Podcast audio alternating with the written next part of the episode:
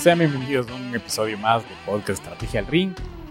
El día de hoy vamos a hacer un pequeño resumen con Diego Ignacio Montenegro sobre el, episodio que vimos la semana pasada. Tuvimos a Adrián Molina, ¿cierto?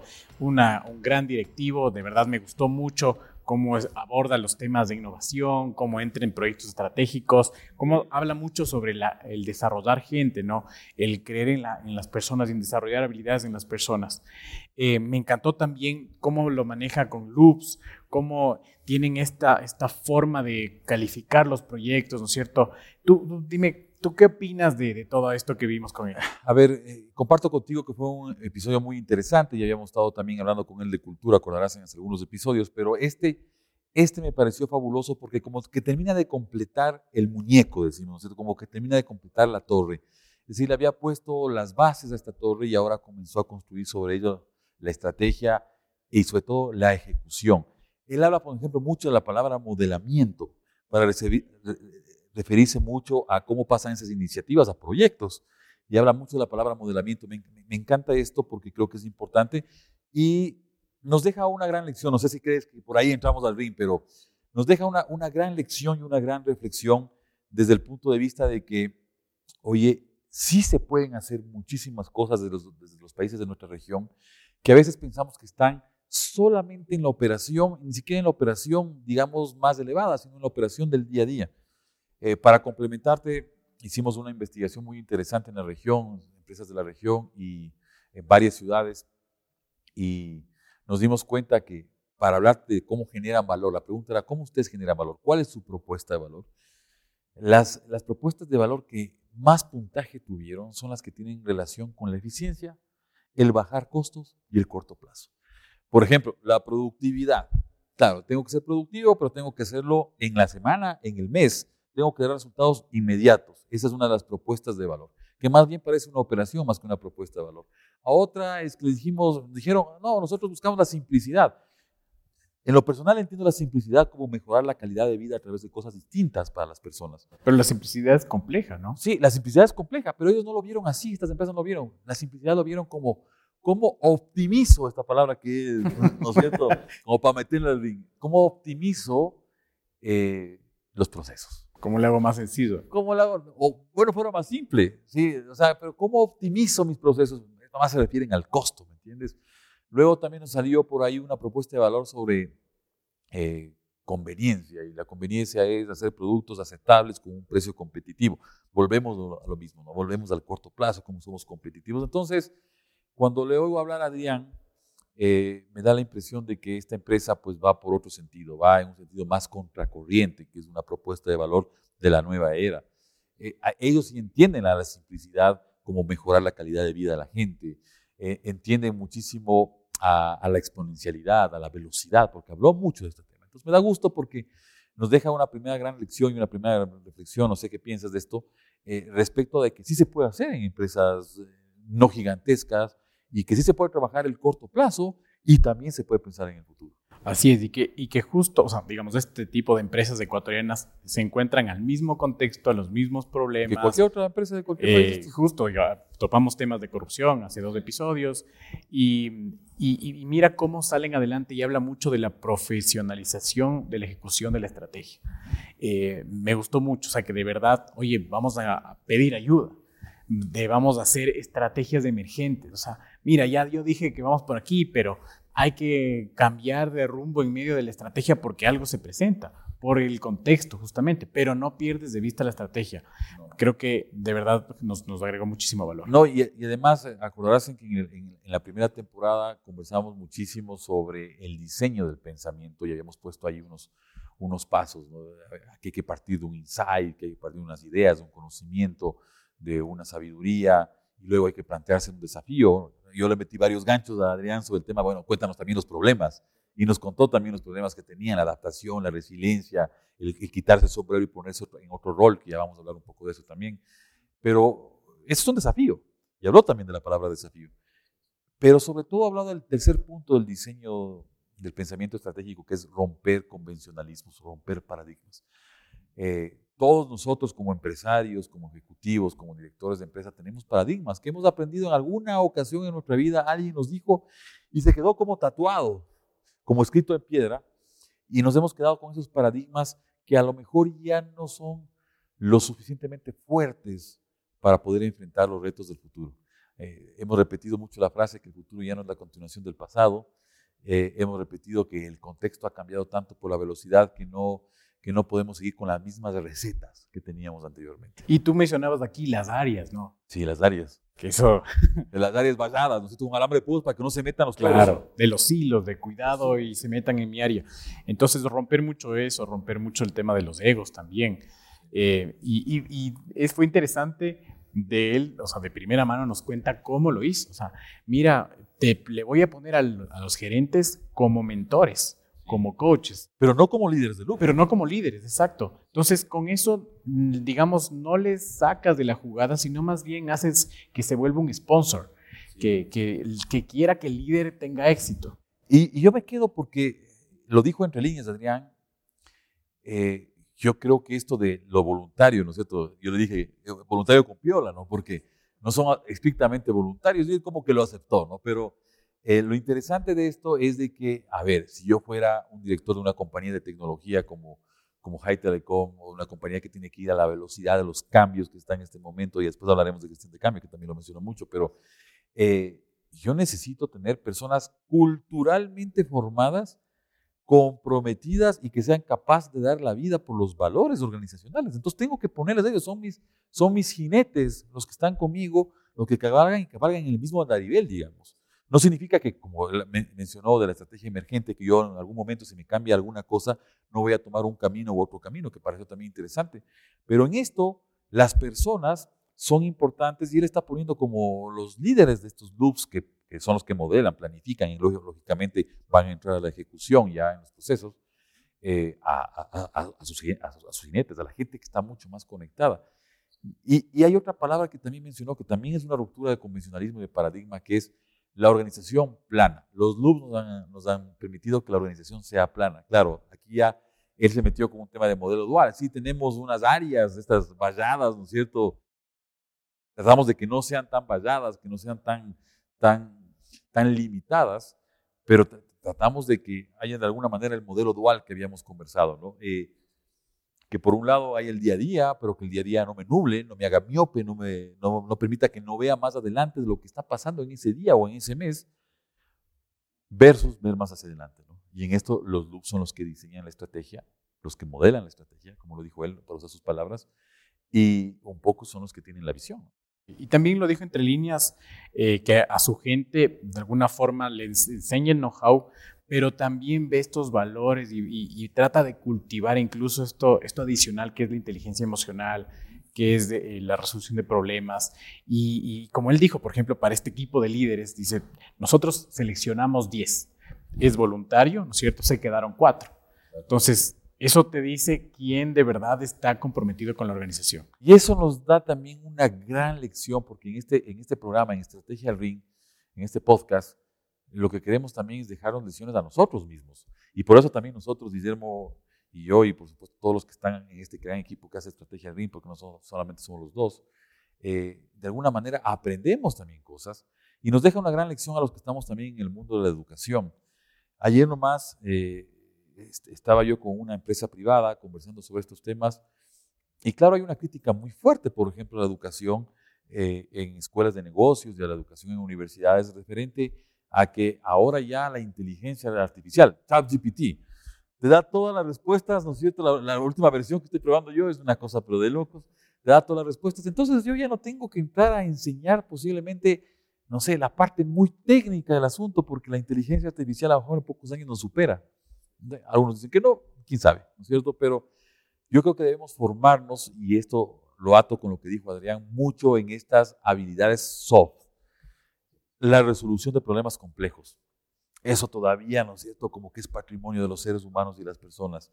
La capacidad de analizar varios aspectos, no solamente el cognitivo o el aprendizaje y la formación, sino también ver las emociones, ser eh, capaces de liderar un equipo, ser capaces de entender las cosas de diferentes dimensiones, ¿no? Entonces, estas habilidades soft son las que tenemos nosotros que seguir cultivando muy fuerte en, este tipo de programas y también en las universidades y en las escuelas de negocios. La, la, creatividad también que me parece clave. Y sobre todo, ah, él mencionó sobre la gestión del cambio. Yo me acuerdo cuando estudié en la universidad gestión del cambio. Fue la materia más aburrida que vi, ni, ni, siquiera la entendí. Pero ahora que vimos eh, la gestión del cambio en aplicación, me pareció clave. Y sobre todo, cómo ha, ha venido, han venido evolucionando las cosas. Quizás hace ya 15 años, no sé, un poquito más, eh, cuando, cuando estudié por primera vez esto, lo veía como que muy difícil, porque tú tienes un jefe que te dice lo que hay que hacer y punto. Y tus ideas propones y las estrategias, pero va todo... Decreto, como Exacto, el decreto. Y es muy difícil romper eso. Entonces, ahora imagínate una empresa que, bueno, esté en el sector de la tecnología y se entiende que sea mucho más dinámica. Y del servicio, ¿no? Así es. Y, pero cómo ah, de verdad abrazan la gestión del cambio me pareció fenomenal. Es decir, cómo ellos eh, empiezan a disminuir las resistencias. ¿no? Fricciones, sí, hablamos mucho del efecto físico, incluso de la fricción. Así es. Entonces, esto, esto me parece. ¿Tú qué, qué, has visto con respecto a gestión del cambio en un montón de empresas? A ver, sí, sí. y un eh, montón de problemas. Yo ahí siempre digo que menos es más. Eh, cuando las empresas son muy grandes, me refiero a grandes en, claro, en, cantidad de personas, en cantidad de áreas, de silos, de parcelas, de unidades de negocios, de países, de aspectos geográficos, esto es más difícil, ¿no? Porque no solamente tienes que quitar las fricciones locales, sino también tienes que quitar las fricciones internacionales. Pero creo que las, organizaciones tienen que hacerse ligeras. No, no significa esto que despidan gente, sino que tienen que ser, hacerse ligeras en procesos, ligeras en procedimientos, ligeras en, en, complicar los proyectos.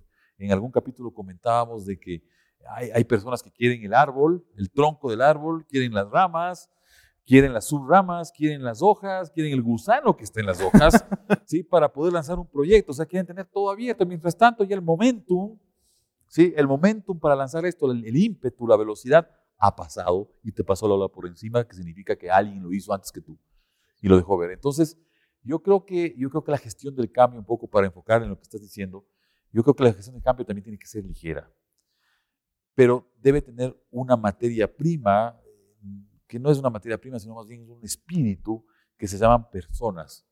Por tanto, ahí volvemos a lo que habíamos comentado también con Adrián. Creo que el proceso más importante en las organizaciones es la densidad del talento. Esto que habíamos hablado, que es parte de la cultura de Netflix. La densidad del talento. A ver, ¿a quién escogemos alineado a lo que queremos en el propósito? Y luego, claro, esta densidad en el talento baja, ¿no es cierto? Desciende o conecta, que es la palabra correcta. Conecta en los loops, conecta en el modelamiento, conecta loop contra loop, conecta proyecto con proyecto, iniciativa con iniciativa para no, para no desconectar las cosas, que es una de las cosas interesantes también que él dijo, ¿no?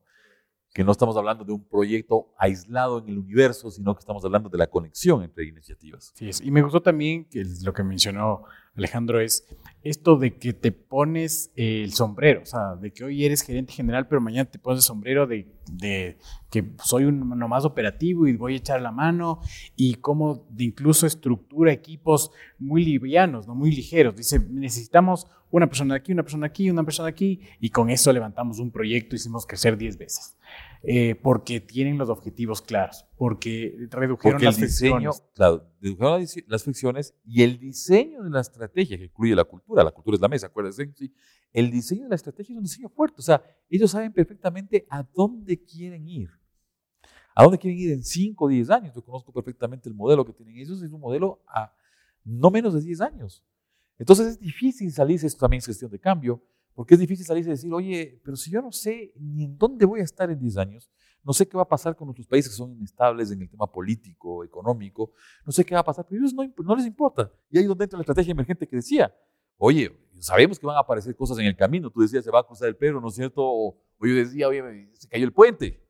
Eh, sabemos que van a pasar estas cosas porque nada está absolutamente dicho pero tenemos una estrategia para, sabemos que si se cae el puente, pues tenemos que ir, no sé, a lo mejor por bote por el río un rato y, y, y retomar, pero no perdemos el sitio donde queremos llegar. Yo siempre pongo ahí una frase que me encanta, que es de, de Jim Morrison, que es una canción de, se llama Roadhouse Blues de los Doors, y que dice, eh, con la mirada en la carretera y con las manos sobre el volante.